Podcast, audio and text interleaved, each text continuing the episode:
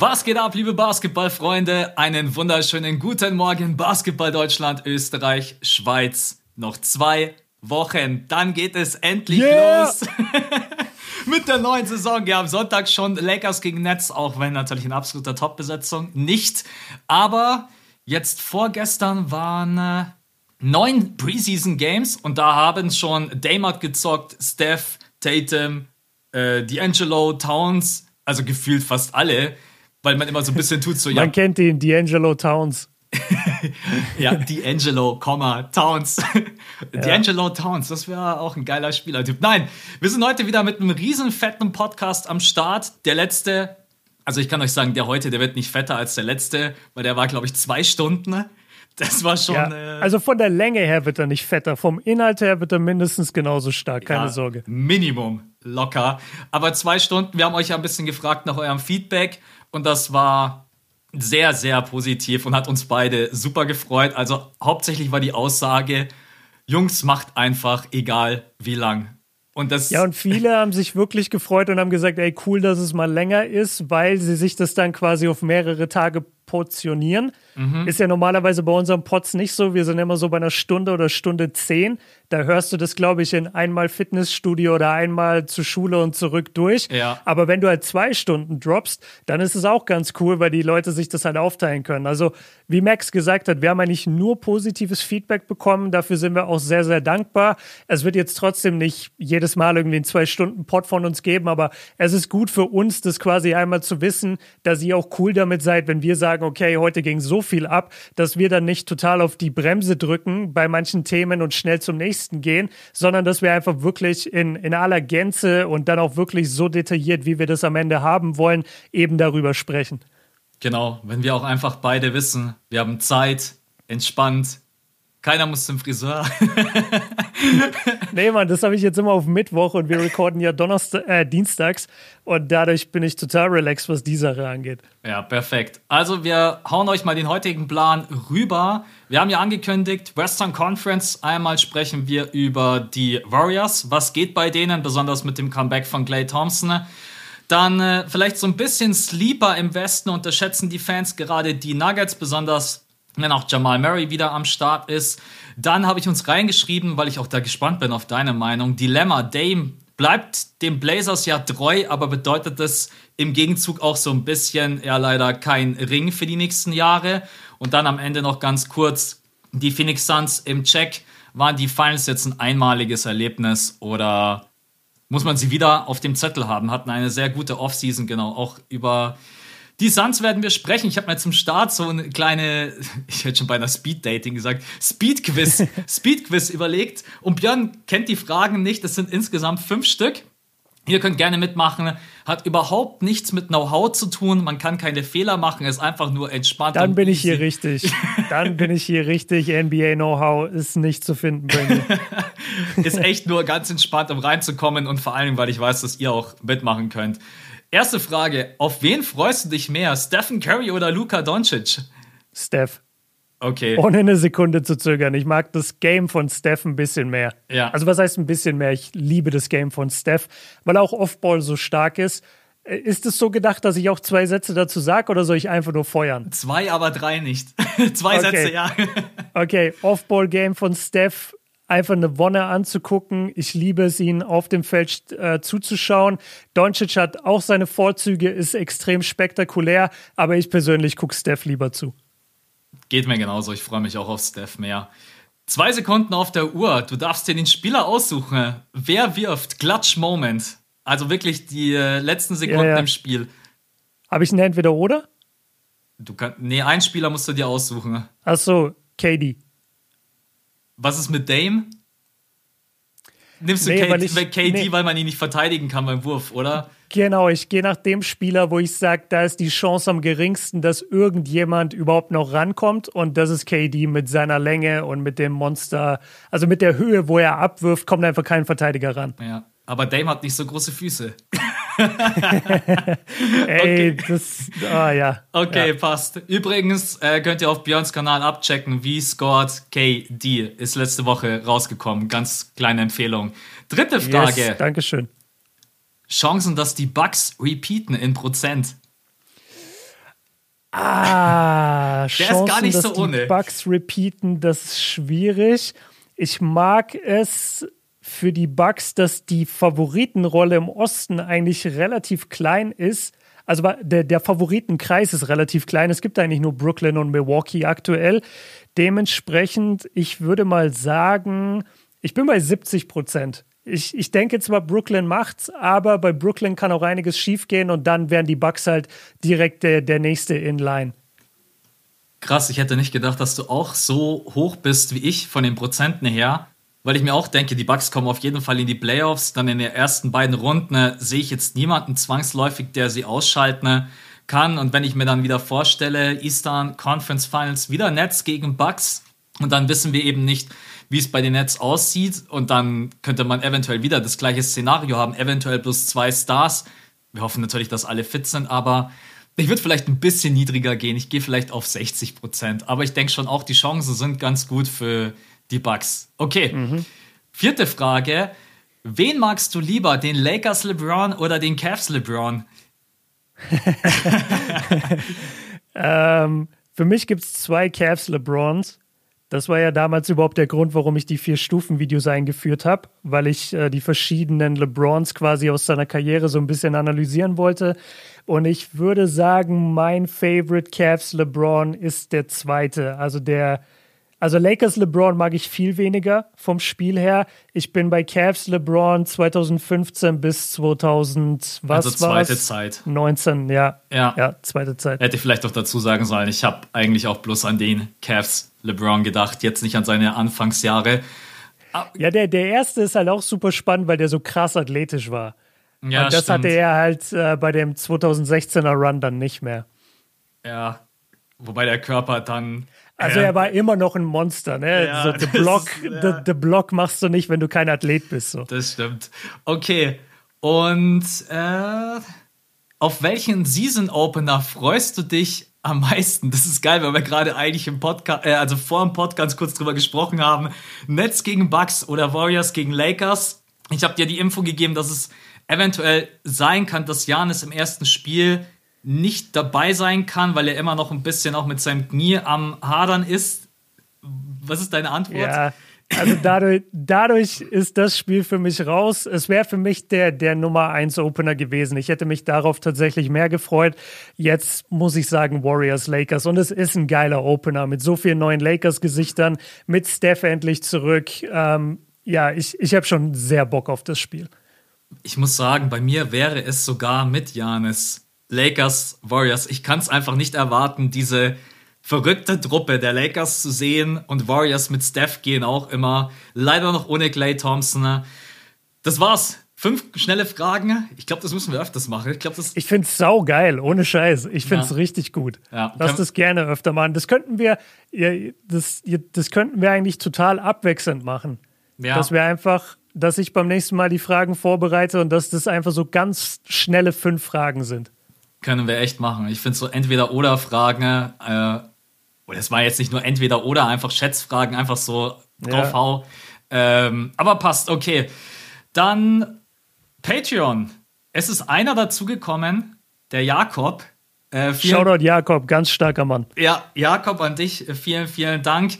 Äh, uns würde es natürlich freuen, wenn jede Woche ein paar dazukommen, aber wir wissen natürlich auch, dass es immer unterschiedliche Phasen gibt. Im ersten Podcast kamen über zehn dazu.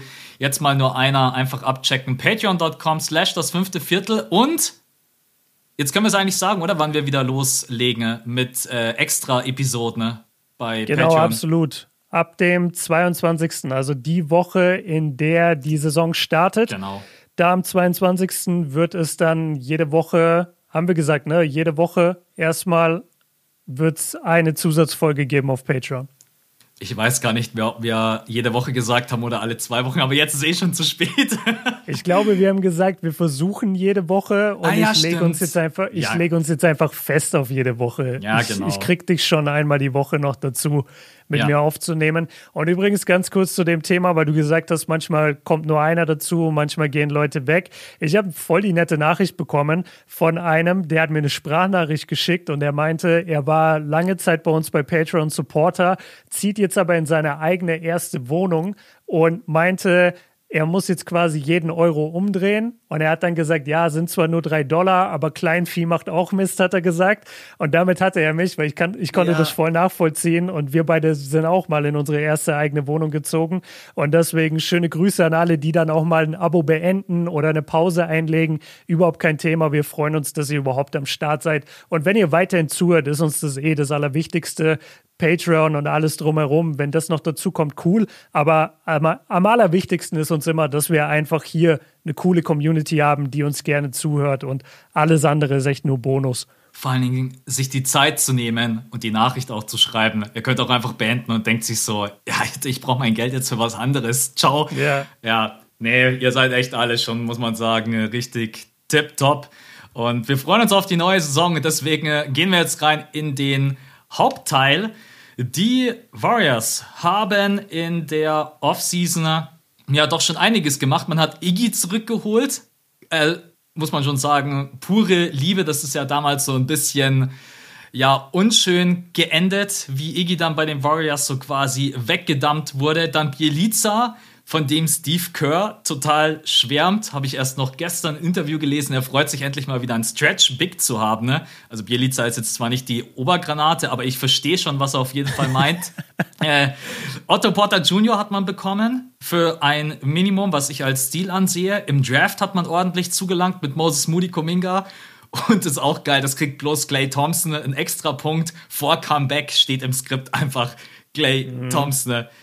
Wie fandest du die Offseason von den Golden State Warriors? Ist das das absolute Maximum, was man rausholen kann? Weil die sind ja mit den ganzen Verträgen von Steph, Clay, Wiggins, Draymond, die sind ja so über dem Cap und die zahlen ja sowieso mhm. schon so Luxussteuer. Also für mein Empfinden, ne, besser kannst, kannst du es eigentlich nicht machen. Dass du noch Iggy bekommst fürs Minimum, Otto Potter Jr. fürs Minimum. Dann hast du im Draft, finde ich, zwei junge Talente. Klar, über Kuminga kann man streiten, ne? weil Kumingas Wurfquote bis dato ja, überschaubar ist. Formulieren mhm. wir es mal nett. Aber so gefällt dir so der Roster, den die Warriors jetzt am Start haben? Ja, ich finde, sie haben das Bestmögliche draus gemacht. Also Igudala, der Name zieht natürlich irgendwie am meisten und, und verdient so ein bisschen die meiste Aufmerksamkeit. Aber ich muss ehrlicherweise sagen, von ihm erwarte ich relativ wenig. Also ich glaube, dass er ein sehr guter Lockerroom-Guy sein kann, also ein sehr guter Veteran, gerade weil ja. das halt auch seine Franchise irgendwo ist. Ja, er war da die ganzen Jahre, hat die Titel mitgewonnen und war ja auch ähm, bei beiden Ringen eigentlich auch ein Element, nee, bei drei Ringen haben sie gewonnen, ne? 15, 17. Ja, und Finals MVP wurde er auch einmal. Und 18. Genau, und 15 wurde er sogar Finals MVP. Also er ist ein super wichtiges Piece und ich glaube von, von seiner, man sagt dann immer Veteran Leadership, also die Führungsqualität von so einem Veteran, hilft einfach enorm. Und die Warriors haben ja so ein interessantes Team, nämlich, dass sie zum einen irgendwie diese alten Spieler haben, mit Clay, mit Steph, die jetzt gewinnen wollen und gleichzeitig haben sie diese ganzen Jungen, die sich ja erst entwickeln müssen. Ja. Und gerade da dann ähm, den Erwartungsdruck bei den Jungen vielleicht so ein bisschen zu bremsen und die auch mal in Schutz zu nehmen oder die einfach zu führen, anzuleiten. Da finde ich es Igudala super. Guter Punkt, ja. Ich erwarte jetzt nur spielerisch nicht besonders viel von ihm, ähm, da, weil er einfach 38 Jahre alt sein wird im Laufe der Saison. Und ich finde Bielica und Otto Porter Jr. dahingegen sehr gute ähm, Ergänzungen. Vor allem Bielica. Also ich kann das nachvollziehen, was Steve Kerr da gesagt hat, weil er ist ein Stretch vor und das hatten sie halt wirklich nicht in letzter Zeit. Sie hatten nicht wirklich den Big, den du auch rausstellen kannst. Und das gefällt mir eigentlich sehr gut. Und bei Otto Porter Jr., das ist jetzt kein Name, wo ich Hurra schreien würde bei so einem Spieler, aber du sagst es, sie haben ihn halt fürs Minimum bekommen und dafür geht es vollkommen klar. Ähm, das ist jetzt niemand, der groß irgendwie keine Ahnung, der Leistungsträger sein wird neben ja. Clay und neben Steph. Aber der ist ein Typ, den kannst du von der Bank bringen. Weißt du, der, der ist so ein, vielleicht hinkt der Vergleich ein bisschen, aber der ist für mich so ein bisschen Austin Rivers mäßig bei den Nuggets. Das ist ein Typ, du weißt, der kann Basketball spielen, du weißt, der kann mal fünf Minuten deine Offense irgendwie halten, aber mehr halt auch wieder nicht. Und deswegen, also ich, ich finde die, find die Neuzugänge der Free Agency eigentlich okay. Was mich richtig positiv stimmt, stimmt ist, dieser, ist dieser junge Aufschwung bei den Warriors. Also, du hast es gesagt, Moses Moody und Jonathan Kuminga, beide gedraftet, beide defensiv orientiert, beide sehr, sehr gut ähm, ja. für, für Wing-Verteidiger, Guard-Verteidiger. Gefällt mir extrem gut. Moses Moody kann so ein bisschen in die Rolle vielleicht von, ähm, ich werde wieder den falschen Namen sagen, ist es Ah, jetzt fallen mir beide Namen Jordan nicht ein. Poole? Cool. Nee, nee, wie, wie heißen die? Äh, hier, Miles und Mikael Bridges. Ich glaube, ich meine Mikael Bridges, der bei den Suns. Ah, ja, Mikael. Das ist Mi Mikael, ne? Denk Mikael einfach Bridges. immer an diesen äh, Hornets-Announcer, der so rumschreit beim Capella-Dank und der schreit halt Miles Bridges. Sagt der nicht nur Bridges? Ich, ich, ich weiß. Ich, ich weiß aber es nicht mehr zu 100%. Ich, ich glaube, ja. glaub, so langsam, ich glaube, so langsam kann ich es mir merken. Also Mikael Bridges bei den Suns, der sehr praktisch der Inbegriff von dem, was Moses Moody werden sollte, nämlich ein absolut verlässlicher 3D-Guy mit langen Armen. Ähm, warte, ich habe ich hab zu beiden die Stats, das fand ich so krass. Kuminga ist 2,3 Meter, drei, hat eine 2,11 Meter elf Wingspan und Moody ist nur 1,98 Meter, hat aber eine 2,16 Meter sechzehn Wingspan. Ja. Das musst du dir mal vorstellen. Das sind absolute Defense-Protégés, die du da hast. Und das ist einfach super. Das finde ich geil. Und wir reden vielleicht, ich, ich frage dich einfach, weil ich habe zu ihm auch viel. Wie siehst du denn Wisemans Rolle? Glaubst du, Wiseman wird jetzt diesen Sprung machen, den man von ihm erwartet? Der ist so ein bisschen hinter den Erwartungen zurückgeblieben letztes Jahr als Number Two Pick. Wir haben Anthony Edwards und LaMelo gesehen, die irgendwie viel stärker als Rookies eingeschlagen haben. Ja. Er nicht so wirklich ist aus der Starting Five gefallen. Was glaubst du, was bei ihm jetzt passiert? Ah, erstmal für die Warriors natürlich bitter. Also wenn ich jetzt die Wahl hätte heute, dann würde ich halt nicht Wiseman picken.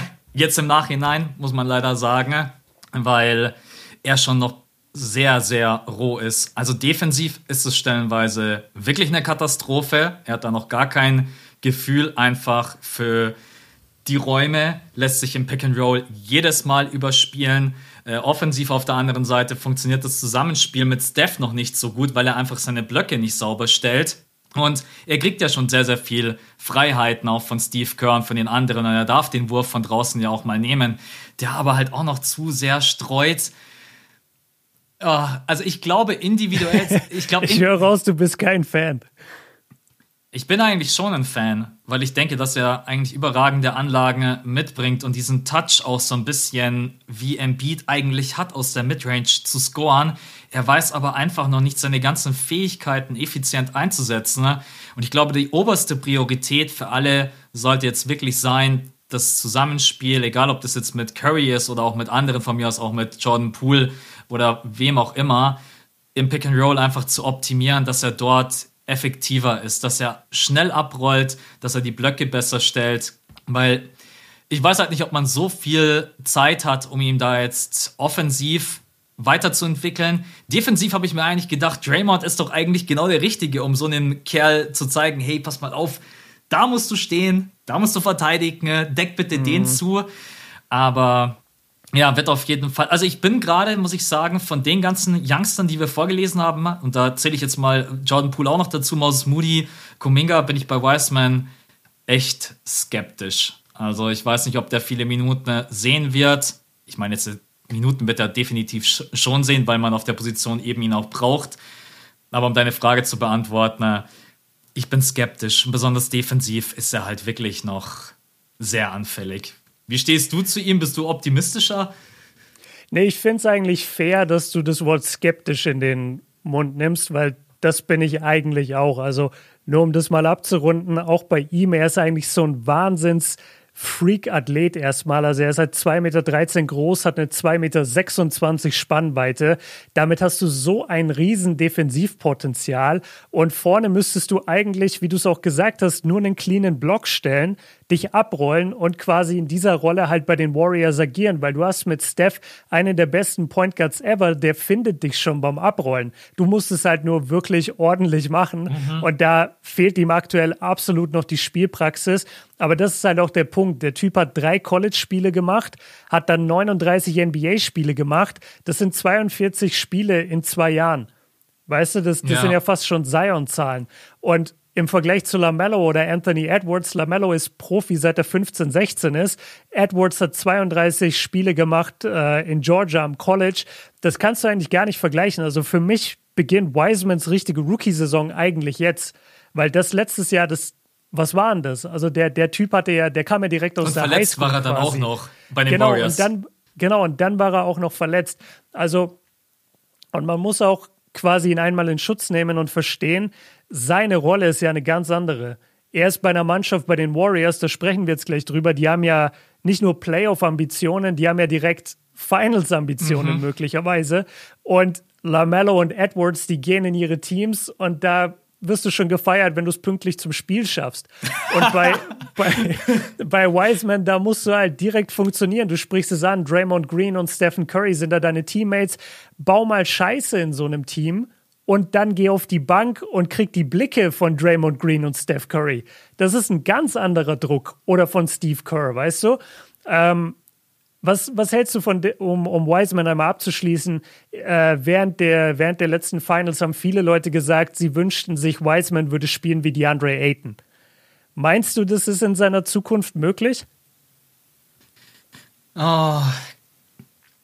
Ja, ich glaube eigentlich, dass er offensiv ein größeres Repertoire hat, um abzuschließen. Also Aiden ist da, glaube ich, schon äh, limitiert und wir haben ja auch, oder zumindest äh, hat es in den Er Finals, macht halt nur den Jump-Hook. Ja, genau. Ja. Und Wiseman ist halt schon jemand, der auch aus der Mitteldistanz die Würfe nimmt, auch von draußen die Würfe nimmt, der, glaube ich, auch im Post, dadurch, dass er eben eigentlich diesen Touch auch hat, wenn man das jetzt gerade eben noch so bewerten kann, du hast gesagt, das waren jetzt auch noch nicht allzu viele Spiele, dann glaube ich eigentlich, dass er da variabler ist und normalerweise rein von dem Skillset her müsste Weizmann offensiv eigentlich in der Zukunft irgendwann besser werden als Aiden. Aber Aiden mhm. macht seinen Job halt so verdammt gut. Das, was er kann, macht er halt nahezu perfekt, wenn man ihn einsetzt, wie jetzt Chris Paul. Das, aber ich denke eigentlich, Wiseman sollte man jetzt nicht nur abstempeln und sagen, äh, wir spielen dich wie Aidner. Aber das kann natürlich auch okay. passieren, weil man eben äh, keine Zeit hat. Steve Kerr als Head Coach, Ambitionen, mindestens würde ich mal behaupten, äh, ja, sind wir ehrlich, Steph will in die Finals. Alles andere kannst du mir nicht erzählen. Äh, die alle brennen wie nochmal was. Wenn die Warriors nicht in die Finals wollen, dann. Ich sag West Finals. Ja. Also ich finde, Finals ist schon sehr ambitioniert, weil wenn wir haben noch gar nicht jetzt über Clay gesprochen, selbst wenn er zurückkommt dann von seinem Comeback, was jetzt nicht am Anfang der Saison sein wird, sondern erst im Laufe der Saison kommt er zurück. Der Typ hat auch zwei Jahre lang kein Basketball gespielt. Der ist mittlerweile 32 Jahre alt. Der hatte einen Kreuzbandriss und einen Achillessehnenriss. Ich bin mir sehr sicher, dass sein Shooting davon nicht besonders stark beeinträchtigt wird, weil sobald er keine Schmerzen mehr haben wird, ist es ja einfach nur Muscle Memory. Also sprich, dein, dein, dein ja. Gefühl übernimmt da beim Werfen. Da mache ich mir keine Sorgen. Aber wird er mit 32 Jahren und nach den beiden Verletzungen immer noch so der Lockdown-Defender sein, wie es in den Jahren zuvor war, in den Championship-Runs der Warriors? Das bezweifle ich halt ein bisschen. Und da hat man sich dann gut verstärkt mit Kuminga und Moody, die ihm da ein bisschen aushelfen können. Aber wie viel können Kuminga und Moody wirklich spielen? In einem, in einem wichtigen Playoff-Spiel. Die Jungs haben halt absolut keine Erfahrung. Gar nicht. Also wenn da noch Moody, aber Kuminga glaube ich nicht. du bist gar kein Kuminga-Fan, oder? Doch, doch, ich mag Kuminga. Also das mit, ich habe ja auch den Pick sehr gemocht. Das ist einer der jüngsten, den, den, die, den der Draft zu bieten hatte, aber der braucht halt jetzt einfach noch zwei, drei Jahre. Den kannst du, glaube ich, in einem entscheidenden Spiel jetzt nicht zwangsläufig aufs Feld stellen, auch weil er einfach offensiv jetzt nicht so gefestigt ist wie Moses Moody. Aber ich mag Kuminga ja. schon, also das soll jetzt nicht falsch okay. rüberkommen. Okay, aber also wenn wir, wenn wir uns das Team quasi anschauen, wir haben einen All-Time-Great mit Steph, wir haben mehr oder weniger einen All-Time-Great Big Man mit, äh, mit Draymond, zumindest für das, was er alles ist. Wir haben das System der Warriors, wir haben Steve Kerr, also da schreit schon und, und wir haben halt Clay da und Wiggins, der sich jetzt auch hat impfen lassen, was auch natürlich cool ist. Jetzt ist er von Anfang an dabei. Wir haben eine Menge Pieces, die funktionieren und die zusammenspielen können, die auch schon länger zusammenspielen. Aber die Frage ist halt wirklich, wie weit kommst du damit? Und ich weiß nicht, also wenn sie die zweite Runde überstehen, wäre für mich schon ein Win.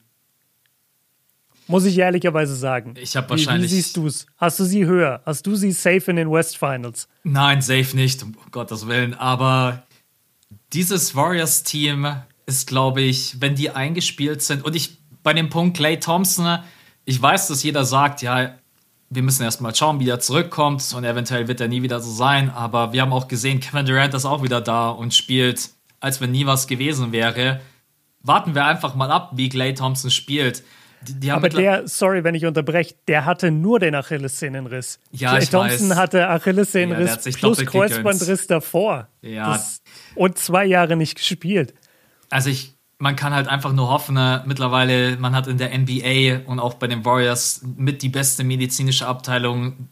Die werden alles versuchen, dass Clay Thompson wieder dahin kommt, wo er vor zwei Jahren war. Er ist natürlich absolut entscheidend dafür, wie weit es für die Warriors geht. Wenn ich mir das Lineup durchlese, Curry, Clay, Wiggins, Draymond, Looney und dann von der Bench Jordan Poole, an den ich übrigens mega glaube. Also Jordan Poole hat auch im ersten Preseason-Game mal direkt wieder 30 Punkte rausgefeuert. Der Typ ist sowas von im Modus und für mich schon fast, glaube ich, acht Dreier getroffen. Also wenn der heiß läuft, dann hast du Moses Moody, Iggy, äh, Otto Potter Jr., Wiseman, wie gesagt, da müssen wir dann natürlich auch schauen, du hast in den Playoffs meistens keine Zehner-Rotation. Ja, ich, es ist schwierig zu beantworten, weil ich weiß zum Beispiel auch nicht, die Nuggets für mich sind zum Beispiel auch jemand, ein Team, was ich ganz weit oben habe, aber wie kommt Jamal Murray zurück? Das wissen wir zum mhm. Beispiel auch nicht. Und ohne Jamal Murray ist es halt einfach, wir haben es gesehen, da, wir sprechen ja sowieso gleich noch über die Denver Nuggets. Ähm, da weißt du halt auch nicht, Michael Porter Jr., macht er den nächsten Step, offensiv, defensiv und Jokic alleine, er hat die irgendwann nur noch leid getan in den Playoffs, weil irgendwann sah es so aus, als wenn, als wenn Jokic nicht auf dem Feld steht, dann steht da ein G-League-Team, übertrieben mhm. gesprochen. Ne? Okay, komm, ich gehe mit zweite Runde, wenn sie überstehen, wäre ein richtig krasser Win. Und dann würde ich aber yeah. sagen, in den Western Conference Finals, und wenn es dann wahrscheinlich auch gegen die Lakers geht, dann wird schon zapp, zappenduster, würde ich mal behaupten. Alleine schon, auch wenn AD komplett fit sein sollte. Boah, stell dir mal vor, Warriors komplett fit gegen Lakers komplett fit. Hätte ich schon Bock drauf. Aber ich glaube, dann würde ich mit den Lakers Bock gehen. drauf, aber ich glaube, Anthony Davis würde sich denken, cool, wir sind eine Runde weiter. Weil, also AD hätte es da ja ultra geil in der Serie, oder? Oder meinst du jetzt Looney und Wiseman können den verteidigen? Ja, ich, ich, ich glaube, du musst dann, da müssten die Warriors ihr System irgendwie ein bisschen umstellen, dass man Draymond auf die, oder vielleicht nicht mal unbedingt auf die 5 packt, sondern einfach sagt, dein Matchup ist AD weil ich glaube, Draymond hätte schon Bock zu sagen, die, du denkst, du bist gut, ich zeig dir, ja. ich bin best. Aber ja, natürlich, also Anthony Davis, wobei ich bei AD auch ganz vorsichtig bin, auch vor seiner Verletzung, hat mir gar nicht gefallen. Also AD hatte eine Shot Selection zum Grauen, hat die Würfe nicht mhm. getroffen. Aber kann auch sein, dass Anthony Davis mich total bestraft und kommt in der nächsten Saison zurück und äh, ist Defensive Player of the Year und ballert 25 Punkte plus. Kann er alles kann passieren. gut sein, er, ja. er hat das Potenzial dazu safe, aber dann lass doch mal die Warriors quasi abschließen. Also wir beide sagen Zweite auf jeden Runde. Fall ein Playoff-Team. Ja, ja. Wir, wir fangen gar nicht erst an mit Play-In.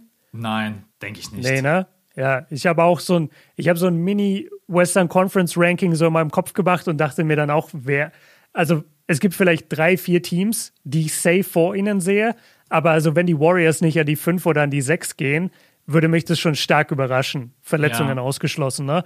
Und ja, I don't know. Also ich mag das Team, aber es ist ein bisschen, wie du es gesagt hast und wie ich auch gesagt habe, es ist ein bisschen eine merkwürdige Konstellation, weil du hast diese wir müssen jetzt gewinnen Mentalität bei den Starspielern und beim Coach, Gleichzeitig hast du diese drei, vier super jungen Pieces, die du eigentlich entwickeln musst. Also vielleicht wird da auch noch getradet, was aber auch irgendwie eklig wäre, seine Rookies im Laufe der Saison zu traden.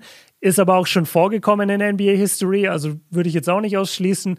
Mal gucken, was da passiert, wie die spielen. Ähm, und nochmal zu Clay, also nicht, dass ihr das falsch versteht. Ich wünsche Clay das stärkste Comeback überhaupt und er ist genauso wie bei euch einer meiner Lieblingsspieler, den, den ich gerne zugucke.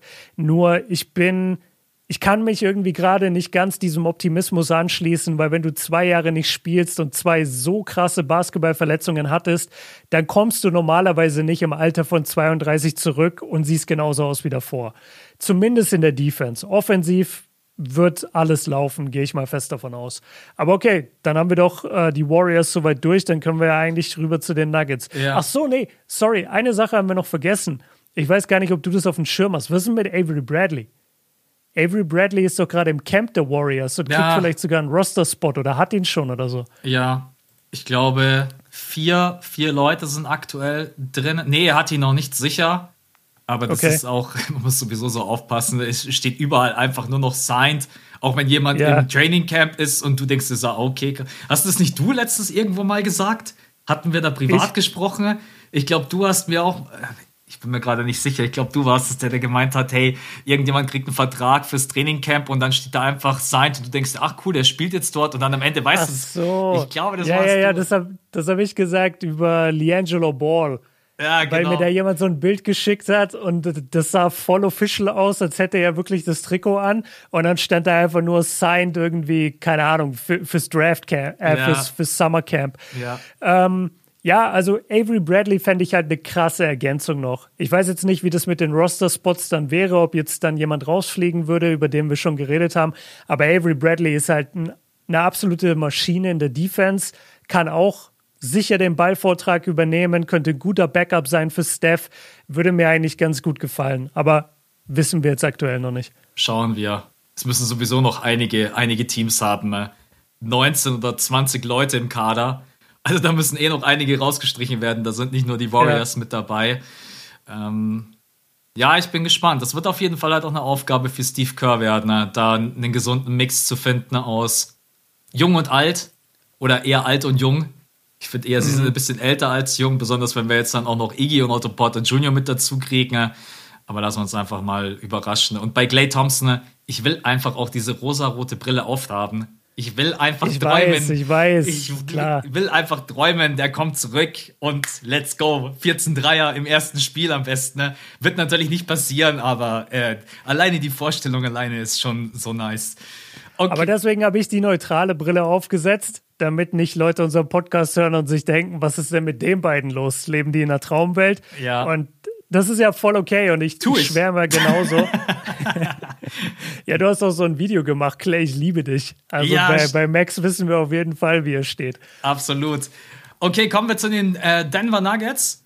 Die haben ja leider auch in der letzten Saison eine ganz schwere Verletzung hinnehmen müssen für Jamal Murray. Und das war auch noch kurz vor den Ah nee, es war nicht kurz vor den Playoffs, weil wir hatten einen anderen Schedule wegen Covid-Saison.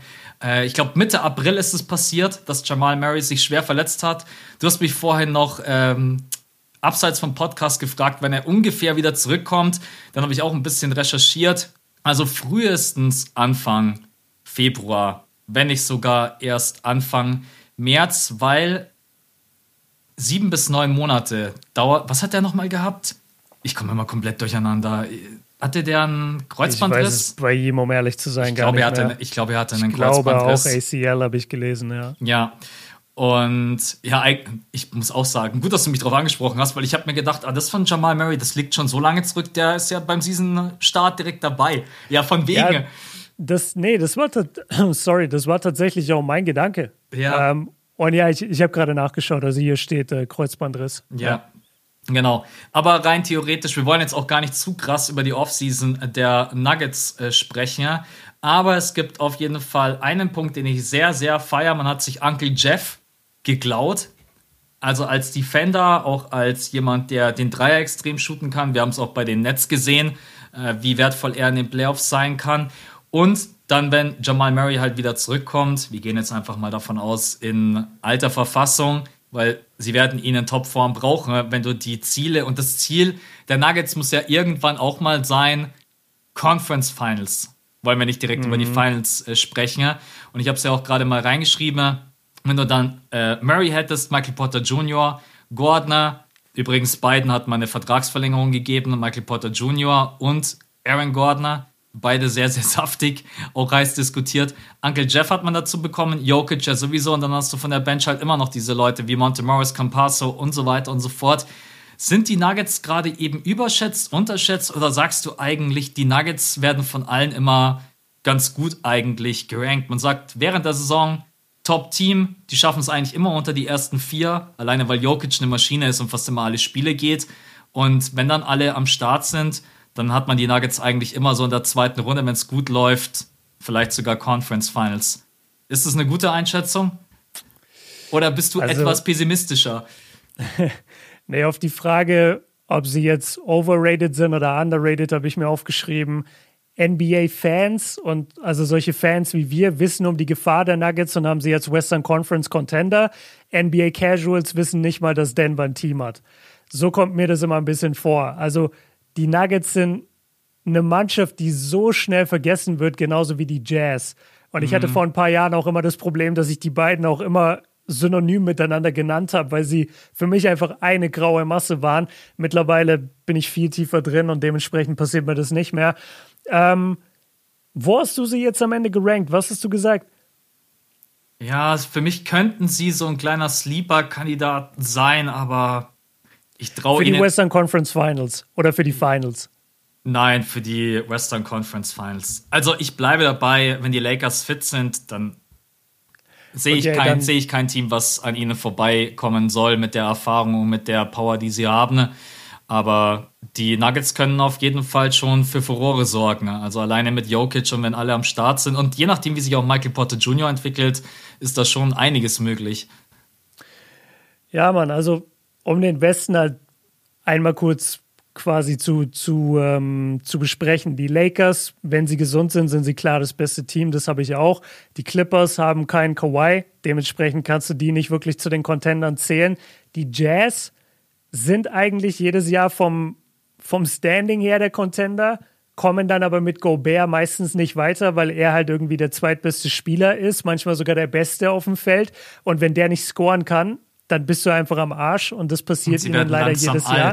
Die werden langsam alt, also darf man nicht vergessen. Ja, Mike kommt Conley, noch dazu. Mike Ingles, Conley, wer ist der? Ja. 37 gefühlt. Nein, so alt ist er noch nicht. Muss man natürlich auch fairerweise sagen, dass Mike Conley auch verletzt war.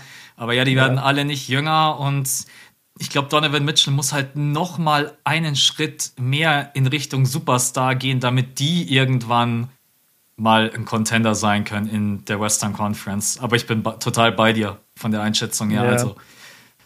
Okay, also und das, und das bringt uns dann halt wieder zu den Nuggets. Ähm, lass mich mal kurz gucken. Also für mich zählt immer, dass du zum einen A, einen guten Coach hast, dass du gut eingespielt bist und dass deine Offense läuft. So, das sind drei Faktoren, auf die ich erstmal gucke. Und die sind alle gegeben bei den Nuggets. Wir haben da gerade am Anfang schon drüber gesprochen. Da sind so viele Jungs, die wirklich gut Basketball spielen können. Auch die von der Bank kommen, die die Offense mal ähm, halten können, tragen können. Ich bin mir immer noch sicher, dass wir bei Michael Porter Jr. noch lange nicht das Ceiling gesehen haben. Also der hat letztes Jahr mit Jamal Murray also quasi vor Jamal Murrays Verletzung, hat er 17 und 7 im Schnitt gehabt bei 54 Prozent und 45 Prozent Dreierquote. Nach Jamal Murray hat er fast die gleichen Quoten geworfen, hat aber über sechs Punkte mehr gescored. War ja. dann plötzlich bei 23 und 7. So, und ich kann mir gut vorstellen, dass wir ihn nächste Saison, gerade wenn Jamal noch zurückkommt, also noch nicht wieder da ist, sehen wir ihn vielleicht bei 25 Punkten pro Spiel. Glaube ich auch. Und dann, und dann ist es schon langsam echt ein heftiges Team, weil Jokic klar ist der MVP, möglicherweise der beste Big Man offensiv auf jeden Fall in der NBA. Dann dazu noch Michael Porter Jr., du hast die anderen Spieler angesprochen, Aaron Gordon und so weiter. Das ist schon ein verdammt hartes Team, das du erstmal schlagen musst. Und das Einzige, was ich wirklich sehe als Problem bei ihnen, ist ihre Defense. Das gilt sowohl für Jokic als auch für Michael Porter Jr. Ja. Und dann haben sie noch das Problem, dass Murray den Saisonstart verpasst. Du sagst jetzt sogar, März ist im Gespräch. Wenn du im März zurückkommst, dann hast du die ganze Saison nicht gespielt. Ja. Also, das ist Wahnsinn. Das, das tut dir so weh. Und dann direkt in die verpasst. Playoffs gehen. Ja, und dann bist du maximal auch bei 70 Prozent von der Leistung her. Ähm, I don't know. Ich, es wird ich weiß so viel nicht, von Michael Porter abhängen, glaube ich. Der muss ja. endlich mal lernen zu verteidigen. Der ist offensiv so gefährlich, auch wenn er in der letzten Saison fast äh, hauptsächlich rein in Catch and Shoot funktioniert hat, aber da überragend, er hatte so eine effiziente Saison, also über 60% True Shooting, seine Quoten waren ja völlig absurd. Aber wenn der halt noch verteidigen könnte und der kann wirklich, also ich habe ja auch eine Analyse über ihn gemacht, der lässt sich viel zu leicht schlagen, der ist so richtig manchmal kopflos Manchmal mhm. habe ich echt das Gefühl, der weiß gar nicht, was abgeht. Wenn der in der Defense so dasteht, dann schaltet sein Kopf aus. Der ist ein bisschen wie Wiseman. Weißt du, du, du hast, nee, wirklich, du ja, hast oft stimmt. das Gefühl, der versteht gar nicht, wo er stehen müsste gerade oder was jetzt passiert auf dem Feld und warum er überhaupt geschlagen wird. Das meine ich. Ja. Also so, so kommt er mir oft vor, er versteht gar nicht, warum er gerade falsch stand. Was mir ein bisschen Angst macht bei den Nuggets und deswegen habe ich sie, obwohl ich nicht wirklich an die Stärke des Westens dieses Jahr glaube, weil irgendwie so viele Verletzungen da sind, ich, ich sehe fast den Osten in der Gesamtheit ein bisschen stärker. Aber was ich echt sagen muss, die letzten, die, die letzte Playoff-Serie, die ich von den Nuggets gesehen habe, war gegen die Suns. Und die Suns haben sie gesweept. Ja. Und die Suns haben einfach eine Sache gemacht, nämlich mit Devin Booker und mit Chris Paul das ganze Spiel über Jokic attackiert. Ja. Und diese Formel ist jetzt quasi da draußen. Und jede Mannschaft, die gute Ballhandling Scoring Guards hat, beispielsweise Golden State, Portland, Phoenix, Utah sogar, jeder von denen kann eigentlich dieses, diesen Gameplan kopieren. Und das macht mir ein bisschen Sorge, weil wie wollen die Nuggets darauf reagieren? Du hast jetzt die Defense von MPJ angesprochen und zu Recht auch, die ist auch schlecht, aber die von Jokic ist genauso schlecht. Und der gibt dir wirklich gar nichts in der Pick-and-Roll-Defense. Und wenn ich da aggressiv attackiere mit meinen Star-Point Guards und Shooting Guards, dann weiß ich nicht, ob die, ob die Nuggets da insgesamt dagegenhalten können. Guter Punkt. Und dann offensiv, die Suns haben halt aufgehört, Jokic zu doppeln. Und das äh, mhm, ist während ja. der Regular Season so oft passiert und in den Playoffs hab, haben die Suns einfach gesagt, warum sollten wir dich doppeln? Wir spielen ganz normal 1 gegen 1 Defense und. Genau, warum solltest du jemand, den, dessen größte Stärke das Passen ist, ja. warum solltest du den doppeln? Mach das deine 30 wie, Punkte und der Rest halt nicht. exakt, mach, ich, ich glaube, er hatte 30, 30, 12 und 4 oder sowas mhm. dann am Ende. Und das sind Monsterzahlen, aber das sind gar nicht die Zahlen, die er will. Er will 25, 10 und 10. Ja. Aber diese 10 haben sie ihm nicht gegeben und dadurch bekommt die, äh, die Nuggets Offense nicht so einen schönen Lauf. Dadurch kommen die anderen Spieler nicht in den Rhythmus. Also, das macht mir ein bisschen Angst, dass ich quasi in den letzten Playoffs schon genau die Vorlage gesehen habe, wie ich diese Nuggets jedes Jahr schlage. Ja. Die haben halt auch einfach individuell keine so guten Spieler, die wirklich andauernd eine ganze Playoff-Serie für sich selber kreieren können. Deswegen ist man ja auch so abhängig von Jokic. Also Aaron Gordner, die erste Saison bei den Nuggets war für mich okay. Offensiv war nichts. Also ja, ja, sagen wir okay. Ja, ich will ja. nicht zu hart sein, sagen wir war okay. Ja, also er ist natürlich auch jemand, der super cutten kann, aber der Wurf fiel halt überhaupt nicht gut defensiv, kann man sagen. Ist es ein Upgrade, aber er kann sich halt den Wurf selber überhaupt nicht kreieren. Also hat keine flashy Moves jetzt wie irgendwie ein Jason Tatum oder sonst irgendwer. Dann Michael Porter Jr. kann das zwar, aber zeigt es noch viel zu seltener. Ist dafür gerade zu verliebt in die Handoffs, Catch and Shoot, was ja auch funktioniert. Äh, Jamal Murray, auf den musst du halt warten und alle anderen. Uncle Jeff ist jetzt auch klar, der ist natürlich defensiv super, dass man dem neben Jokic mal hinstellen kann und sagen kann, hey, hier, äh, wir brauchen unbedingt eine Defense, aber Uncle Jeff wird jetzt nicht anfangen, hier die flashy Moves auszupacken. also man ist schon sehr, sehr abhängig auch von dem Playmaking von Jokic und deswegen, du hast absolut recht, ich würde es genau gegen die Nuggets einfach wieder so spielen. Exakt so, ja. Jokic im Pick and Roll attackieren und offensiv Einfach lass ihn machen. Einfach nicht doppeln, ja. Genau. Lass einfach die anderen zudecken. Ja, also man ist total abhängig von Jamal Murray, weil Murray ist halt jemand, der den Wurf selber kreieren kann und dir dieses Shooting mitbringt und auch diese 30 plus scoren kann. Das wird schon. Ich bin gerade gar nicht mehr so positiv, nachdem wir jetzt darüber sprechen. Das ging mir auch so. Erst also aus. Eigentlich, nein, das auf keinen Fall. Aber du, du schätzt die Nuggets eigentlich immer recht stark ein weil ja. sie eigentlich fähiges Personal haben. Sie haben einen guten Coach, sie haben den MVP, sie haben wirklich so sehr, sehr viel. exakt, exakt wie die ja. Jazz. Vielleicht sind wir dann doch wieder beim Erstrunden aus. Ja. Nein, ich weiß es nicht, aber also Bleibt vor allem in der jetzigen, in der jetzigen Western Conference, wo eigentlich neben den Lakers kein dominantes zweites Team dasteht erstmal, hast du trotzdem noch jede Chance, meiner Meinung nach. Ja. Aber es war schon ein bisschen erschreckend. Man muss natürlich sagen, die letzten Playoffs, der Gameplan, über den wir gerade gesprochen haben, sie zu schlagen, das hat ja ohne Jamal Murray stattgefunden. Und es mhm. hat mit einem Michael Porter Jr. stattgefunden, der gerade erst in diese Rolle wächst. So, jetzt ist dann nochmal eine Saison dazwischen. Vielleicht entwickelt er sich auch zu dem Spieler, wo wir sagen, ah krass, selbst wenn Murray nicht da ist oder nur die Hälfte von dem, was er kann, dann ist trotzdem noch MPJ da und übernimmt alles. Also das werden wir dann sehen, aber aktuell sehe ich jetzt nicht die Nuggets clear cut irgendwie im, im Conference-Finale. Ja, klar, weil da die Lakers und die Warriors stehen. ja, die Warriors sind auch nicht clear-cut. Also, das ist das so wird echt spannend. irgendwie. Ja. Wir, wir kommen gleich noch zu einer Mannschaft, wo ich sagen würde, ich glaube, ich sehe die. Ich sehe die gegen die Lakers. Ja. ja. Am Ende sagen alle unsere Podcast-Hörer, was wollt ihr mit den Lakers? Wo sind die clear-cut? kommt noch, kommt noch. Aber okay. jetzt gehen wir erstmal rüber zu Portland. Genau. Das wollen wir auch relativ kurz machen, aber ich wollte da unbedingt deine Meinung wissen. Dame bleibt bei den Blazers. Vor Olympia ging es da ja wirklich zu gefühlt wie am Bazar. Also auf Twitter irgendwelche Meldungen, Dame fordert einen Trade, dann heißt es wieder doch kein Trade.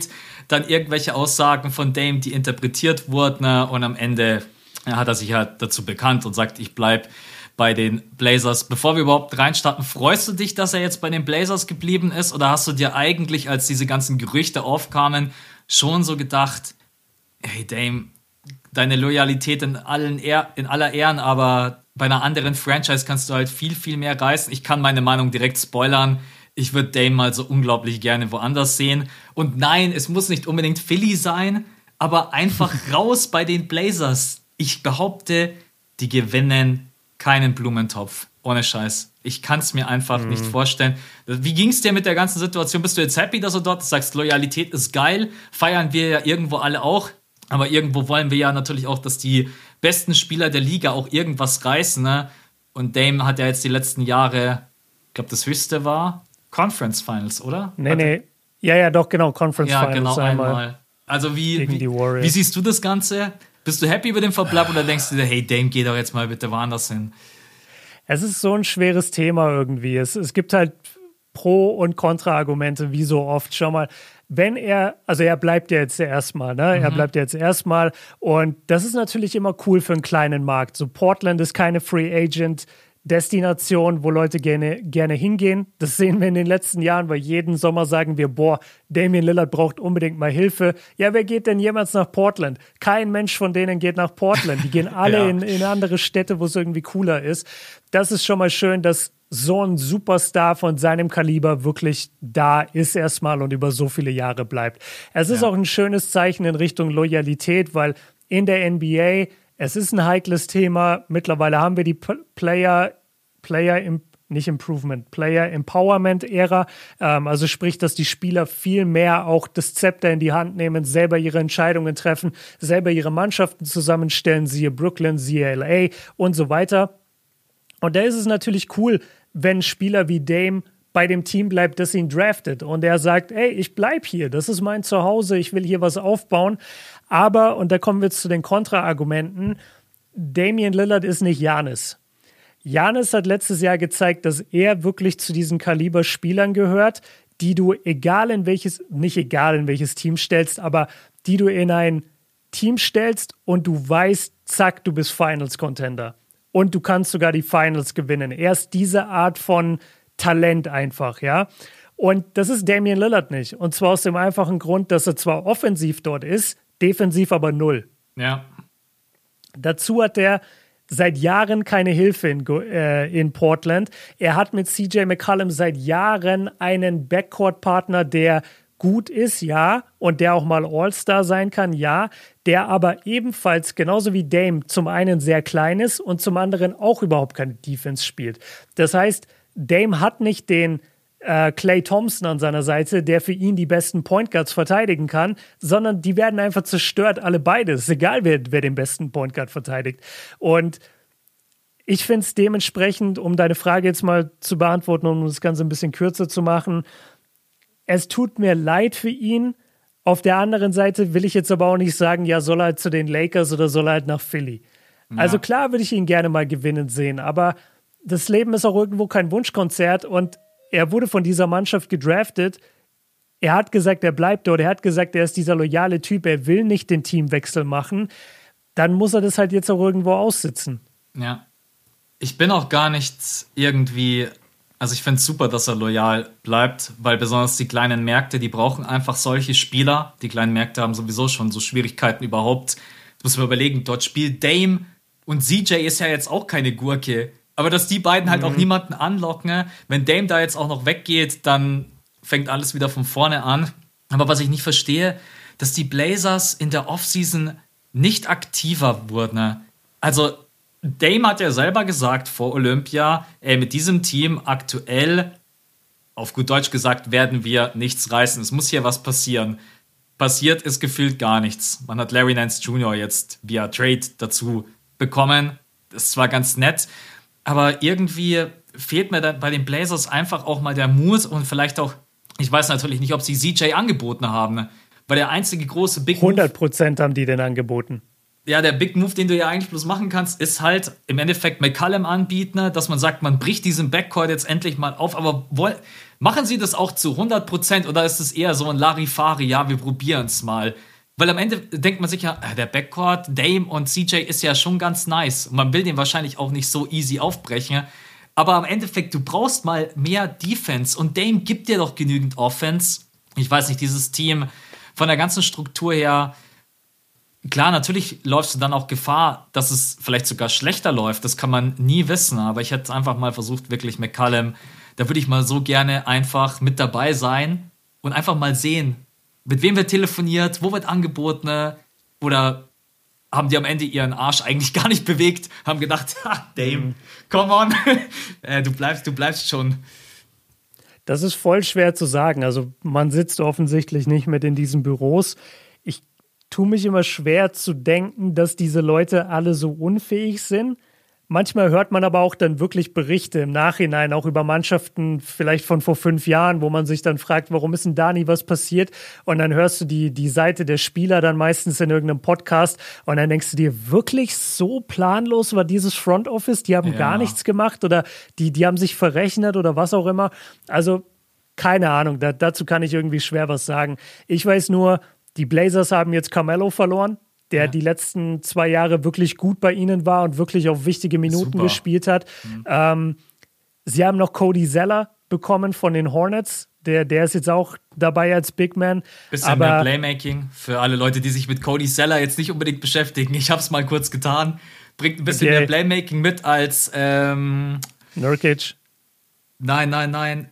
Cantor Genau, Kanter hat man ja Ach so, abgegeben. Stimmt. Kanter ist, Kanter ist der ja. bessere Rebounder und äh, defensiv. Na, jetzt bin ich mir gerade nicht mehr ganz so sicher. Ich weiß, dass auf jeden Fall Cody Seller ein besserer Playmaker ist. Ich belasse okay. mich dabei. Ich will jetzt nicht behaupten, wer von beiden der bessere Verteidiger ist. Also, ja, du kannst Kanter eh immer nur ein paar Matchups spielen. Ja. Und also der wird so oft vom Feld gespielt, aber ich weiß nicht, ob es da mit Cody Zeller besser läuft, keine Ahnung. Ist ja auch egal. Am Ende, wenn man sich diese Mannschaft anguckt, dann, wie du gesagt hast, man sieht einfach, sie werden dieses Jahr wieder nichts gewinnen.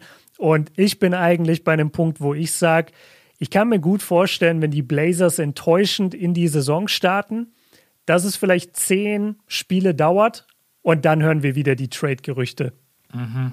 Also wieder wiederum Dame. Ja. Und dass Dame dann wirklich sagt, ich will jetzt gehen. Und ich würde das, ich würde Dame auch wirklich unterstellen, von allem, was man gehört hat in diesem Sommer, dass er schon auch ein bisschen gepusht hat.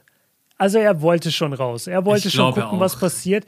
Man muss aber auch sagen, Dame für die, für die ganze Art und Weise, wie er ja normalerweise sich gibt und was er auch bisher gesagt hat im Laufe seiner Karriere über Teams verlassen, über kleine Märkte verlassen, der Typ hat einen Backlash bekommen für diese Kommentare. Das war nicht mehr feierlich. Ja. Also ich, ich habe selten gesehen, dass jemand so krass dafür kritisiert wurde, dass er gesagt hat, ich will gerne mein Team verlassen. Das war richtig krass und die, die, die sind richtig hart auf ihn gegangen und da hat er sich vielleicht auch ein bisschen ertappt gefühlt und, und dachte sich, ah, fuck, okay, vielleicht ziehe ich das Ganze lieber wieder ein bisschen zurück. Guck mal, das nächste Saison wenn es wieder nicht gut läuft, dass ich dann meinen Trade fordere, dann sind die Leute ein bisschen mehr auf meiner Seite. Wenn ich Seite. mehr Gründe habe, ja.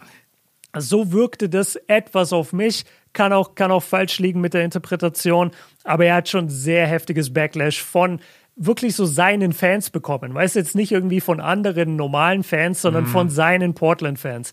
Und ich glaube, das hat ihn schon getroffen. Aber ja. wir sind uns einig, also Portland wird keinen, wird keinen, äh, wie nennt man's? keine große keinen, Rolle spielen. danke, wird keine große Rolle spielen im, im Laufe dieser Saison im Westen. Ja, ich könnte mir sogar vorstellen, Play-In, ich glaube zwar dann, das Play-In übersteht man, wenn alle am Start sind, dafür sind sie offensiv zu stark. Aber das könnte schon eine kritische Saison werden. Und wie du gesagt hast, mal schauen dann zu den Christmas Games, wenn die ersten Spiele gespielt sind oder auch zum All-Star Break noch mehr. Und stell dir mal vor, Portland ist nicht mal safe in den Playoffs, sagen wir einfach mal mhm. 7, 8, 9. Ja, lassen wir es einfach mal auf uns zukommen. Wie gesagt, heikles Thema. Hey, und ganz ehrlich, gib mir ein Play-in-Game, do or die, Portland gegen Memphis. Ich weiß nicht, wer gewinnt. Ja, ich auch nicht. So. Wenn bei Memphis und, alle fit sind. Genau, und Memphis hat diese krasse Defense. Ja, die werden Dylan Brooks einfach das ganze Game über dranhängen an Dame. Ja. Und, und dann fünf Minuten Grayson Allen, der ihm noch halb die Beine bricht. Also das, das wird schon, das wäre krass. Und alleine, dass wir darüber reden, alleine, dass wir sagen, Portland kann nicht mal gegen die Grizzlies gewinnen in einem Do-or-Die-Game safe, sagt doch eigentlich schon alles. Ja. Schöner Abschluss von diesem Punkt. Lassen wir uns überraschen, was mit Dame passiert. Wir beide mögen es auf jeden Fall, wenn jemand loyal ist. Aber wir sehen auch die Situation bei den Blazers sehr, sehr kritisch und mal schauen, ob da noch was passiert. Jetzt kommen wir zu einem Team, auf das habe ich richtig Bock, weil mit den Phoenix Suns verknüpfe ich eigentlich nur Positives, außer dass man halt die Finals verloren hat. Scheiße gelaufen. Aber ansonsten, es war eine überragende Saison wie Chris Paul sich eingefügt hat. Er war komplett zu 100% gesund. Devin Booker hat einen Schritt nach vorne gemacht. Dieses junge Team, Aiton, Mikael Bridges, Cam, also im Endeffekt kann man da fast echt nur schwärmen. In der Offseason, ich finde, die hatten eine überragende Offseason. Man hat JaVale McGee gesigned, was ich direkt als Upgrade für Kaminski sehe, weil wer sich an die Finals noch erinnert, weiß sicher ganz genau, wenn Kaminski mal fünf Minuten auf dem Feld stand, da war bloß der Gedanke, oh Gott, Oh Gott, äh, irgendwie überstehen, irgendwie überleben. Dann hat man Landry Shamet im Deal mit den Nets abgestaubt. Cameron Payne für Superbezüge von 19 Millionen US-Dollar gehalten für, ich hab's mal natürlich nicht aufgerufen, drei Jahre. Ich glaube, drei Jahre sind ja, das. Ja, drei. Genau. Und Chris Paul hat man auch nochmal, finde ich, einen einigermaßen fairen Vertrag angeboten, auch nicht zu 100% garantiert. Und damit hat man dieses Team zusammengehalten und ich finde, man hat das sogar gefestigt und gestärkt mit Landry Shamet und Javel McGear. Und du hast ja gerade vorhin schon bei den Denver Nuggets, glaube ich, ganz kurz angedeutet. Wolltest, hast du, glaube ich, über, an die Phoenix Suns gedacht, oder wenn es darum geht, unterschätzt nicht die Suns. Ist das so ein bisschen dein Gedanke? Ja, ist mein Sleeper-Kandidat, ganz klar. Also ich finde, die Suns, ich, ich habe die selber jetzt schon ein paar Mal vergessen, wenn ich so ein bisschen über die Western Conference nachgedacht habe oder auch mit Freunden drüber geredet habe. Aber die Suns sind eigentlich das Team, das du am meisten auf dem Schirm haben musst. Die sind noch stärker als letzte Saison. Ich finde, die Edition von Shamet ist alleine schon Wahnsinn. Aber wie geil ist es bitte, dass man Cameron Payne gehalten hat? Wir ja. haben alle gesagt, du kannst Cameron Payne nicht halten, der Money. wird so viel mehr Kohle woanders kriegen, genau. Ja. Aber stattdessen hast du es trotzdem geschafft, ihn zu signen. Du hast mit Javel McGee einen Backup gefunden, der dir nochmal ordentlich Größe reinbringt, der dir Championship-DNA mit reinbringt, der dir Rim Protection bringt. Das ist, und, und genau das hat ja die Suns dann im Finale irgendwann gekillt, weil es halt unterm Korb nur die ganze Zeit Aiton war und Janis hat irgendwann gemacht mit Aiton, was er wollte, schick da noch Javel McGee mit rein und machst Janis ein bisschen schwerer oder welchem Big auch immer. Direkt hast du einen Pluspunkt, bist du wieder ein bisschen besser geworden. Dann zwei Punkte, die man, glaube ich, ständig vergisst.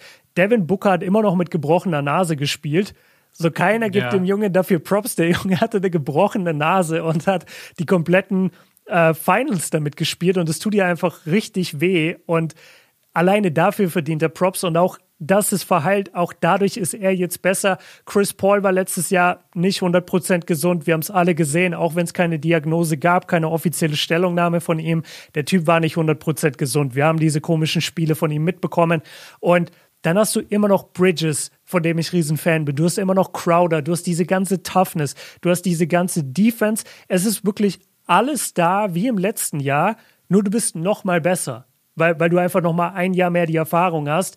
Und ich, ich habe ein paar Schwächen, da können wir auch gleich noch drüber reden. Aber ich, ich bin komplett hyped und ich bin komplett sold, äh, was dieses Phoenix-Team angeht. Ich glaube total an die. Die sind für mich der, der Sleeper-Kandidat Nummer eins, der die Lakers im, im Conference-Finale treffen wird. Ich wollte gerade sagen, ich stelle mir vor, die, die letztes Jahr in der ersten Runde aufeinander getroffen sind und die Suns haben die Lakers rausgekickt, die treffen sich jetzt dieses Jahr dann in den ja. Conference Finals sind alle fit. Oh, ich liebe, ich liebe so Matchups, wo sehr geil. so Matchup, wo auch noch so ein bisschen so eine, wie sagt man, Background Story, einfach ja, so, so eine Geschichte. Genau richtig. Und auch wenn das jetzt natürlich durchaus den Verletzungen geschuldet war und generell der gesamten Situation. Ich glaube, die Lakers, die würden sich da definitiv dran erinnern sagen mal, warte, da war doch was. Die haben uns in der ersten Runde rausgekegelt. Ja, also ich bin, ich bin total bei dir. Ich ich denke, dass dieses Phoenix Suns Team zum einen erstmal eine ziemlich gute Platzierung im Westen wieder haben wird. Ich weiß nicht, wie dein Power Ranking aussieht, aber bei mir sind sie schon unter den ersten vier. Ich, ja, safe. Wenn nicht also sogar es, unter es den ersten drei. ja, eher die besten drei. Ich kann die Jazz nicht einschätzen. Die, die Jazz ja, die, ich weiß nicht, die Jazz, die gewinnen irgendwie immer 50 plus Spiele. Ich weiß gar nicht, wie die das machen. Das, das ist eben genau das Thema. Die Jazz sind so ein bisschen wie die Spurs. Ja. Und, und die Nuggets sind auch ein bisschen wie die Spurs. Du unterschätzt sie ständig, aber sie sind dann da mit 50 Siegen, 55 Siegen. Ähm, deswegen also Top 3 oder Top 4, safe. Die, die Suns hatten ja letztes Jahr auch einen sehr guten Rekord. Ja, ich würde die Suns, glaube ich, auf die 3 packen, wenn ich jetzt gerade überlege. Ja, also Top 3, Top 4, ganz egal. Die werden auf jeden Fall stark sein. Und ich, ich schaue gar nicht so sehr auf das Regular Season Ranking. Mir geht es eigentlich wirklich nur darum, was glaube ich, wer kann in den Playoffs diese Mannschaft schlagen. Und ich weiß, dass die Nuggets sie nicht schlagen können, weil wir haben letztes Jahr gesehen, was Phoenix mit den Nuggets macht. Ich glaube nicht, dass die Jazz sie schlagen können. Mhm. Ähm, und dahinter also die Warriors sehe ich auch nicht, dass Phoenix schlägt, bin ich ehrlich. Ja, du hast recht, ich, stimmt. Und dann bleiben echt nur die Lakers. Es kann jetzt sein, dass du die Lakers schon in der zweiten Runde triffst. Ja, das kann gut sein. Und dann fliegen sie vielleicht in der zweiten Runde raus und dann waren sie nicht im Conference-Finale. Und dann würde man sagen, oh, das ist aber ein Downgrade zur letzten Saison. Aber für mich gibt es eigentlich nur die Lakers im Westen, die die Suns schlagen können in den Playoffs. Und egal in welcher Runde das passiert, würde ich auf die Lakers tippen. Aber das ist dann kein, keine, keine negative Entwicklung für die Suns, weil jedes andere Team würden sie schlagen, meiner Meinung nach. Ja. Ich bin, ich überlege gerade, was, weil du gerade gesagt hast, die Schwachstellen von den Suns, weil wenn ich so darüber nachdenke, wie ausbalanciert dieses Team ist. Offensiv, man hat mit Chris Paul einen absoluten Leader, mit Devin Booker hat man den absoluten Go-To-Guy. Mit Michael Bridges hat man den Hybrid aus äh, 3D-Player, wie man sich überhaupt nur wünschen kann. Mhm. Mit Crowder hast du eine Maschine, die sich gar nichts gefallen lässt. Und wenn er mal richtig abdreht, ballert er dir auch acht Dreier rein. Dann hast du äh, Aidner, der seinen Job erledigt. Dann hast du noch diese unfassbare Bench. Hau mal, hau mal raus, wo du denkst, dass man sie da attackieren kann. okay, also das sind, glaube ich, gar nicht so die spielerischen Schwächen. Ich habe Chris Pauls Alter und Verletzungen. Mhm. Ich bin, um ehrlich zu sein, so weit, dass ich sage, eigentlich interessiert mich sein Alter gar nicht mehr, weil er hat wirklich jetzt immer wieder gezeigt, dass es egal ist, wie alt er ist, er kann immer noch herausragend spielen, aber er ist verletzungsanfällig. Und das wissen wir einfach. Und letztes Jahr hat es gar nicht zugegeben, dass er verletzt war, aber man hat es gesehen. Wir beide, wir haben uns jedes Spiel angeguckt von den Suns. Es war offensichtlich. Und ähm, das macht mir ein bisschen Sorge. Dann Booker, Bookers Dreier-Shooting. Ja, das ist halt was gar nicht so gut ist, wie viele immer denken, ne? Genau, man denkt immer, der wäre so dieser krasse Dreier-Shooter, ist er halt gar nicht. Ähm, ich weiß nicht mehr, in welcher Serie das einmal aufkam. Ich glaube, das ist aber auch nur des deswegen so ins Gewicht gefallen, weil Chris Paul gar nicht mit auf dem Feld war.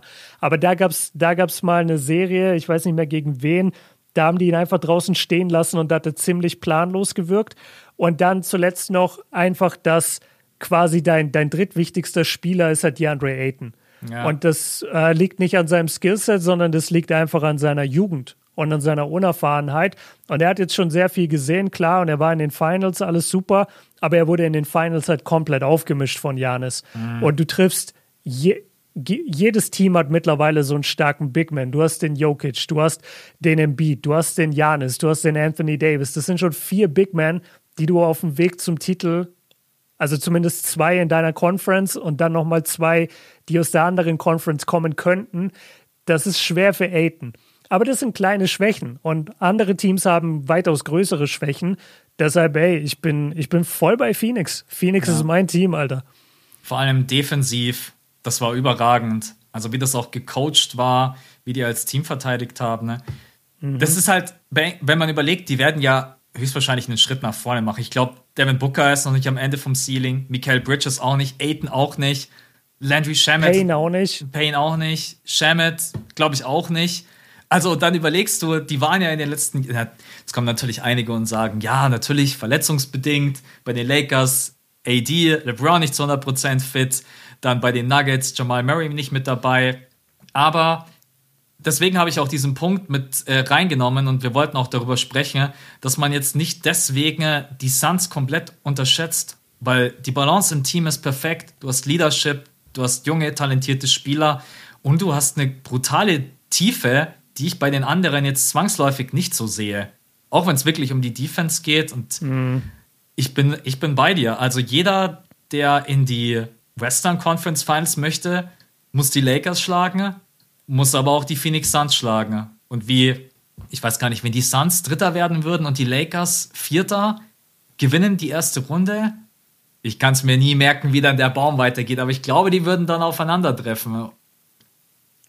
Ähm, ja, so warte. Oh, warte, jetzt, jetzt kommst du mir mit dem Baum nach einer Stunde Podcast, als ob ich den jetzt.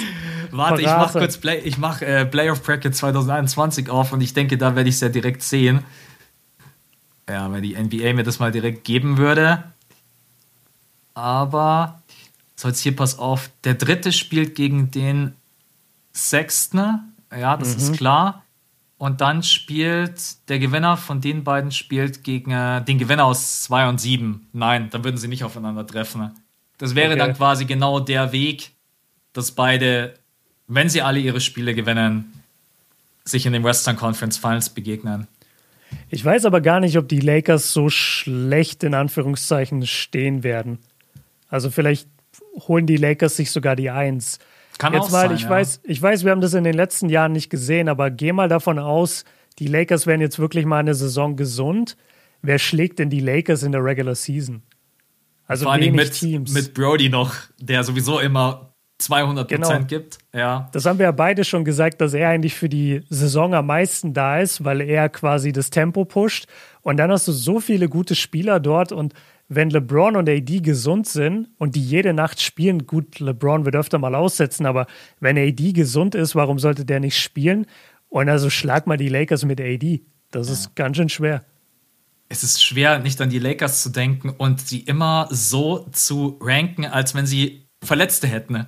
Ist mir ja, gerade. Jetzt würden sie so ein bisschen chillen, ne? Ja, ja. ja man, man, will sie auf keinen Fall an die einsetzen, das stimmt ja. schon. Oh Mann. Okay, dann würde Ja, die Eins gehen die Jazz und dann scheiden sie in der ersten Runde aus. Das kennen wir doch schon. Das kann, das kann durchaus ha passieren. haben wir eigentlich schon mal über die Jazz geredet? Ich glaube nicht, ne? Nee. Rein theoretisch, man kriegt halt nicht alle unter jetzt, bevor die Saison startet. Über die Grizzlies haben wir auch noch nicht gesprochen. Über, über ja. die Mavs, Gott sei Dank, im letzten Pod. Das ist so ein bisschen mit reingerutscht.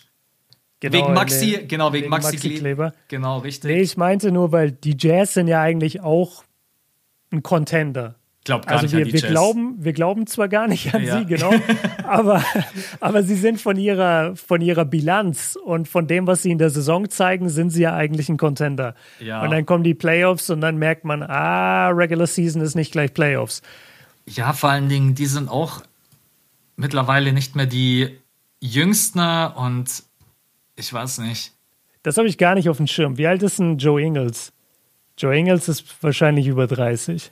Ja, 31, sowas. Safe. Joe Ingles würde ich jetzt einfach mal schätzen, ist 33. 34 und. Ah, der hatte vor drei Tagen Geburtstag. Ah ja, Happy also Birthday. Ist 34. Nach Down Under. Ist 34 geworden. Mike Conley ist jetzt nicht 38, wie du gesagt hast, aber 37 habe ich gesagt. Nein, der wird jetzt in sechs Tagen. Warum haben die denn alle jetzt Geburtstag? Der wird in sechs Tagen wird der 34. Okay. Ja, dann, wen haben wir noch? Bogdanovic. Uh, Bogdanovic. Der müsste so 30 sein, 31. Ja, ich muss bloß den richtigen erwischen. Ich glaube, der ist 90er. Ja. Maja. Wie mir Google einfach jetzt äh, jeden Bogdanovic. Findest du die falschen Bogdanovic oder was? Äh, 32. 32. Und der hat immer. Was? Der hat, der hat am gleichen Tag wie ich Geburtstag, okay. Ja, guck mal. Sag mal, jetzt kannst du mir nicht erzählen, dass der, der ist ein Jahr älter als ich. 18. Ja. April 1989. Da sind wir wieder bei dem Thema. Manchmal ist es so surreal. Der spielt einfach in der NBA und naja. Ja, und es ist auch geil, dass wir so sagen, ja, der ist viel zu alt, der kann gar nichts mehr. und du hockst hier und denkst, du bist voll jung. Ja. ja danke für Back to Reality. Ja, also es sind halt einfach sind nicht mehr die Jüngsten. Klar, man hat jetzt noch Rudy Gay mit dazu bekommen, aber auch der ist nicht mehr der Jüngste. Whiteside, wir wissen alle, was für ein schwieriger Charakter ja. auch er sein kann. Und einfach ein inkonstanter Spieler. Ja. Also vergiss mal das Off-Court-Zeug bei ihm, was ja schlimm ist, aber der Typ ist einfach inkonstant. Könnte ja. auch ein Monster sein, aber ruft es einfach nicht kontinuierlich ab. Also ich gebe ihnen Chancen, wenn alle, wenn wirklich mal alle fit sind. Auch Mike Conley, Donovan Mitchell ist bei 100 Prozent. Aber. Weißt du, was die auch haben? Die haben eine richtig eklige Crowd.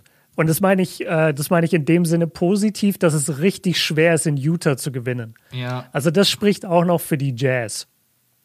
Also wir, wenn die, wir dürfen die Jazz jetzt auch nicht komplett runterreden. Die, die haben schon, wie du auch gesagt hast, wenn die alle fit sind, dann haben die verdammt viel Playmaking bei ihren ganzen Spielern. Die haben sehr, sehr viel Dreier-Shooting und sie haben Gobert und, und Mitchell, der, der mal übernehmen kann. Also die haben schon eine Menge. Shooting aber es hat in den letzten, ja, es hat in den letzten Jahren nie wirklich gereicht und meistens wurde Gobert so ein bisschen exposed. Und du hast einfach gemerkt, ah, wenn wir den so spielen, wenn wir den ein bisschen rausziehen, dann können die eigentlich nichts mehr machen. Ja. Ich bin gerade am überlegen, ob wir total übertreiben und die Jazz zu schlecht reden, aber ich sehe, die werden wieder einen guten Rekord haben. Dann denke ich auch, kann man die erste Runde überstehen, je nach Matchup, weil dafür ist man einfach gut und tief genug besetzt. Aber wenn es wirklich darum geht, Finals, Western Finals oder auch dann weiter, da kann ich nicht mal kann ich irgendwie nicht dran glauben. Ne? Aber das Problem ist bei den Jazz noch, die Jazz, bei denen ist der Star ist eigentlich das Team, was an sich cool ist, aber im NBA Basketball wird uns das jedes Jahr vor Augen geführt, Superstars gewinnen Championships. Ja. Es passiert so selten, dass eine Mannschaft, die einfach ausgeglichen ist und in der Mannschaft stark, wirklich die Playoffs gewinnt. Und Donovan Mitchell ist diesen einen Schritt noch unter Superstar. Er ist, er ist so gut und also es gibt kaum einen sympathischeren Spieler in der NBA. Wir beide feiern ihn extrem.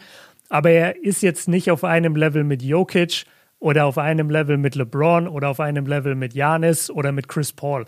Da ist er einfach nicht. Und es sind aber die Spielerkaliber, die dir die Playoffs gewinnen. Aber er kann es vielleicht noch werden. Ich glaube schon an ihn.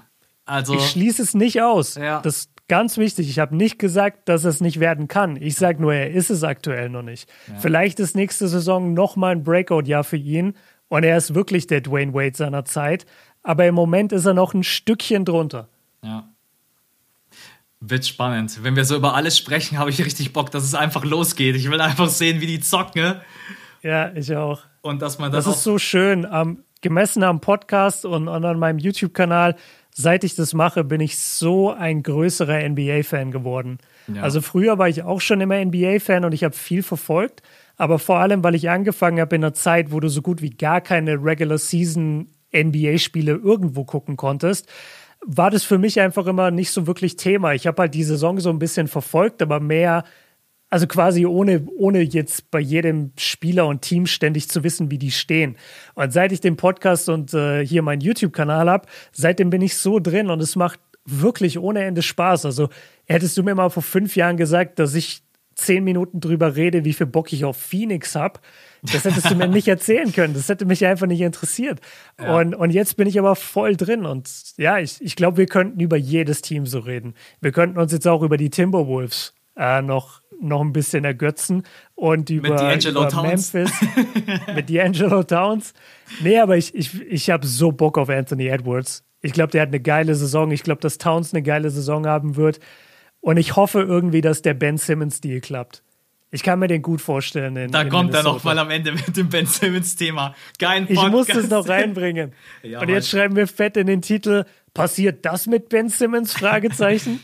ja, Nein, ich bin. so ein Satz am Ende. Ich bin bei dir, vor allem, was man, also was ich in den letzten Jahren dazugelernt habe und immer noch dazu lerne, manchmal komme ich mir selber noch so vor, wie so, als wenn ich nichts wüsste, weil egal welche Videos man sich anschaut oder Artikel mal liest, und dann sieht man wieder die Perspektive von jemand anderen und man kann da so viel mitnehmen, egal ob es jetzt um Verträge geht oder um äh, Spieler. Es ist natürlich auch schwierig, du kannst ja nicht einfach alle Spieler immer analysieren. Da müsstest du den ganzen Nee. Tag nichts anderes machen als NBA gucken. Ne? Und Ja. das könnte man auch Spaß sagen, zwischendurch muss man auch noch arbeiten. Ne? Es ist unsere Arbeit, aber ja, ähm, nee, ist einfach extrem cool. Und ich freue mich auf die nächste Saison auch, weil ich hoffe, es wird eine komplette Saison mit allen Spielen. Und ich hoffe vor allen Dingen ohne Scheißverletzungen. Die letzte Saison war verletzungstechnisch richtig ätzend. Am Ende wurden wir Gott sei Dank bei Janis noch verschont.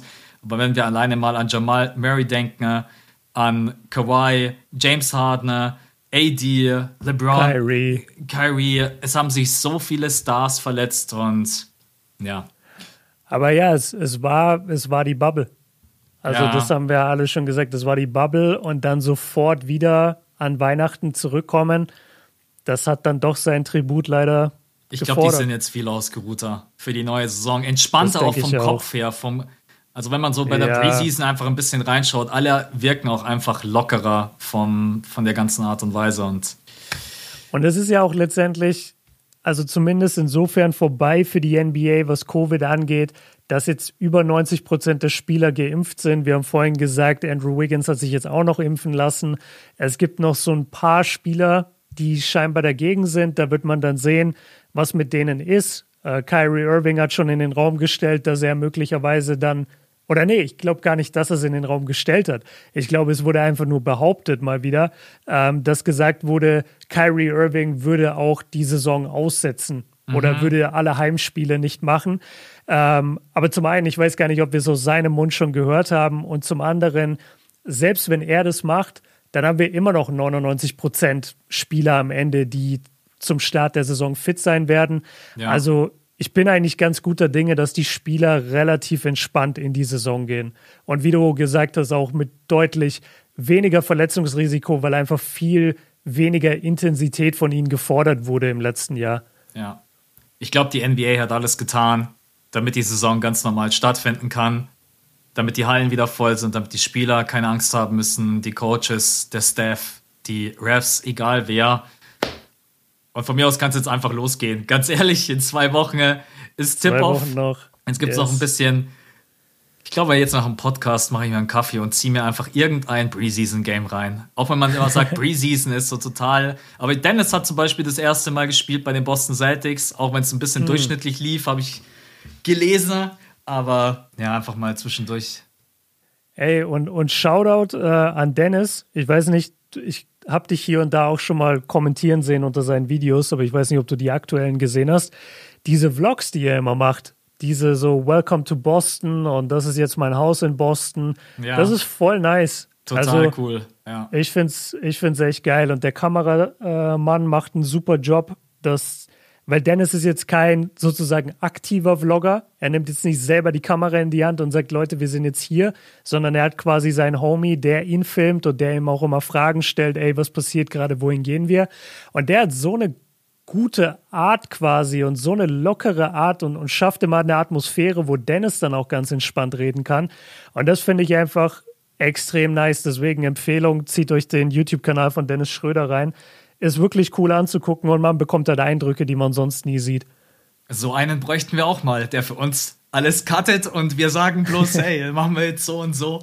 Nein, es ist Ja. extrem, weil, ja, gab es das schon mal so? Nein, von einem deutschen Spieler, der uns so mitgenommen hat, überhaupt nicht. Und jetzt vor allen Dingen noch bei so einem Wechsel von äh, den Lakers Ja. zu den Boston Celtics, das ist schon, äh, ja, auch da freue ich mich drauf. Dennis Schröder bei den Boston Celtics, bin super gespannt auf die Saison der Celtics. Ich freue mich so auf die Celtics auch ein bisschen. Sorry. Ja, absolut. So Jalen Brown, Tatum endlich mal wieder sehen und klar, Dennis mit dabei.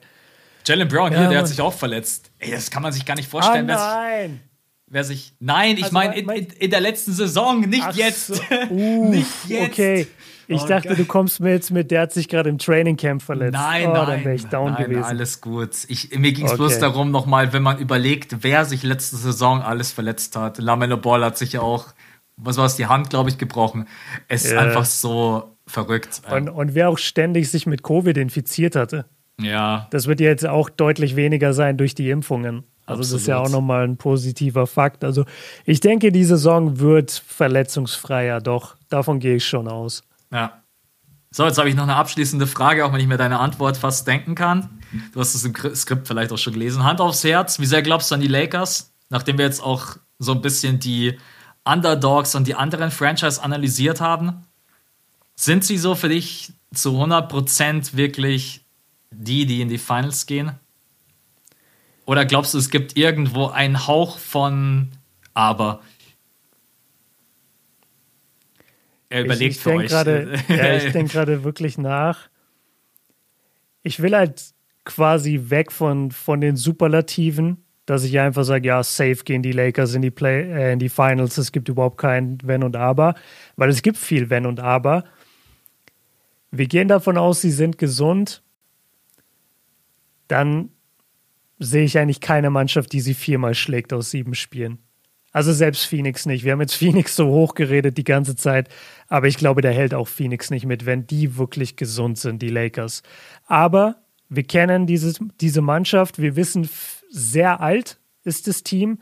Äh, Mello und LeBron sind in den, was in ihrer 19. Saison. Das ist verrückt. Ja. Wir wissen, wie verletzungsanfällig AD ist. Da kann einiges passieren. Und dann stehst du plötzlich da, genauso wie letzte Saison, und scheidest in Runde 1 oder Runde 2 aus. Also 100 Prozent gebe ich dir nicht, aber gesunde Lakers sind der Top-Favorit im Westen. Da bin ich 100 Prozent dabei. Sehe ich genauso. Für mich gibt es so ein paar, wenn man das so nennen kann, Favoriten, Schreck. Also die Nuggets oder die Suns oder eventuell auch, mhm. ich glaube zum Beispiel, niemand hat Bock auf die Warriors. Ja, auch wenn wir gesagt haben, maximal zweite Runde. Niemand hat Bock auf Steph.